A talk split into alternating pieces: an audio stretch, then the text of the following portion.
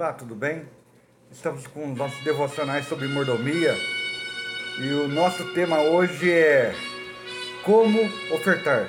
E o nosso texto áureo se encontra em Marcos, capítulo 12, no verso 41, que diz: Sentado diante da caixa de ofertas, Jesus observa, observava como o povo lançava ali o dinheiro. Ora, muitos ricos depositavam grandes quantias. Vindo, porém, uma viúva pobre, lançou duas pequenas moedas correspondentes a um quadrante. E chamando seus discípulos, Jesus disse: Em verdade lhes digo que esta viúva pobre lançou na caixa de ofertas mais do que todos os ofertantes, porque todos eles deram aquilo que lhes sobrava. Ela, porém, da sua pobreza, deu tudo o que possuía e todo o seu sustento. Querido, a gente vê que muitas pessoas ofertam a Deus dos seus restos. Oferta a Deus aquilo que está sobrando. E oferta, às vezes, até com uma boa quantia. Quantia que é admirável para aqueles que têm menos. Mas Deus sabe que Ele poderia ter dado um pouco mais. Deus sabe que poderia ter dado por amor à obra de Deus, não para se aparecer. Ora, olha, você lembra da passagem de Barnabé, lá em Atos dos Apóstolos? Quando ele vendeu a propriedade, lançou todo, todo o dinheiro, depositou aos pés dos apóstolos. Aí Ananias e Safira viram aquilo lá, porque todos admiraram a atitude de Barnabé. Eles venderam a sua propriedade também e depositaram metade do, do que foi vendido. Ora, e essa metade, pelo jeito, a propriedade de, de, de, de Ananias e Safira devia ser muito boa. A Bíblia não relata, mas podemos observar que pela quantia que eles colocaram, foi uma quantia de se bobear até maior que de Barnabé. Só que eles não deram com alegria, eles deram com avareza. Mentiram para o Espírito Santo. Morreram diante da, tua igreja, da igreja do Senhor. E o que acontece é que muitos estão mortos dentro da igreja. Muitos estão mortos porque não tem mais a alegria de estar propagando e contribuindo para a obra do Senhor. Sabemos que hoje, pela teologia da prosperidade, muitas pessoas têm falado assim: traz seu dinheiro, deposita sua oferta, que Deus vai te abençoar. Irmão, Deus já te abençoou, já mandou Jesus Cristo para morrer pelo seu e seu pecado. Não há dinheiro no mundo que pague isso daí, esse perdão de Deus.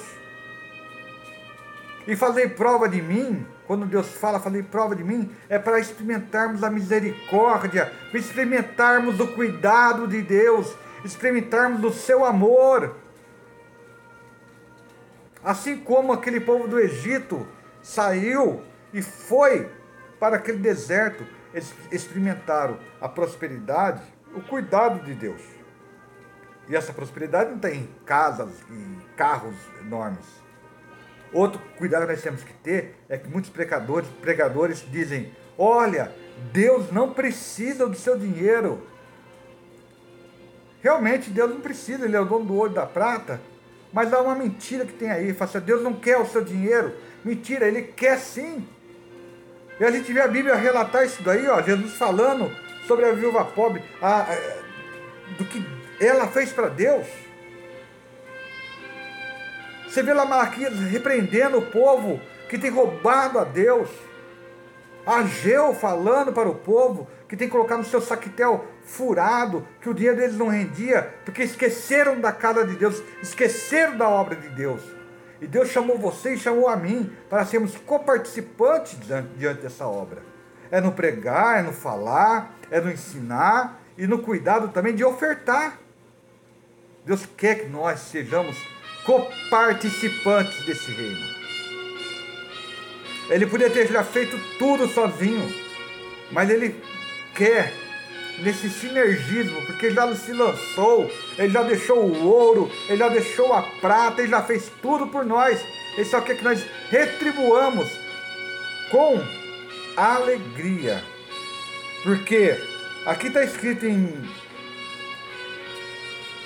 2 Coríntios, capítulo 9, verso 7 o seguinte: Cada um contribua segundo tiver proposto no coração, não com tristeza ou por necessidade, porque Deus ama quem dá com alegria. Deus ama você, meu irmão. Deus ama que você faça. E se você realmente é convertido a Deus, se você realmente foi justificado, você continuará sendo um ofertante e um dizimista.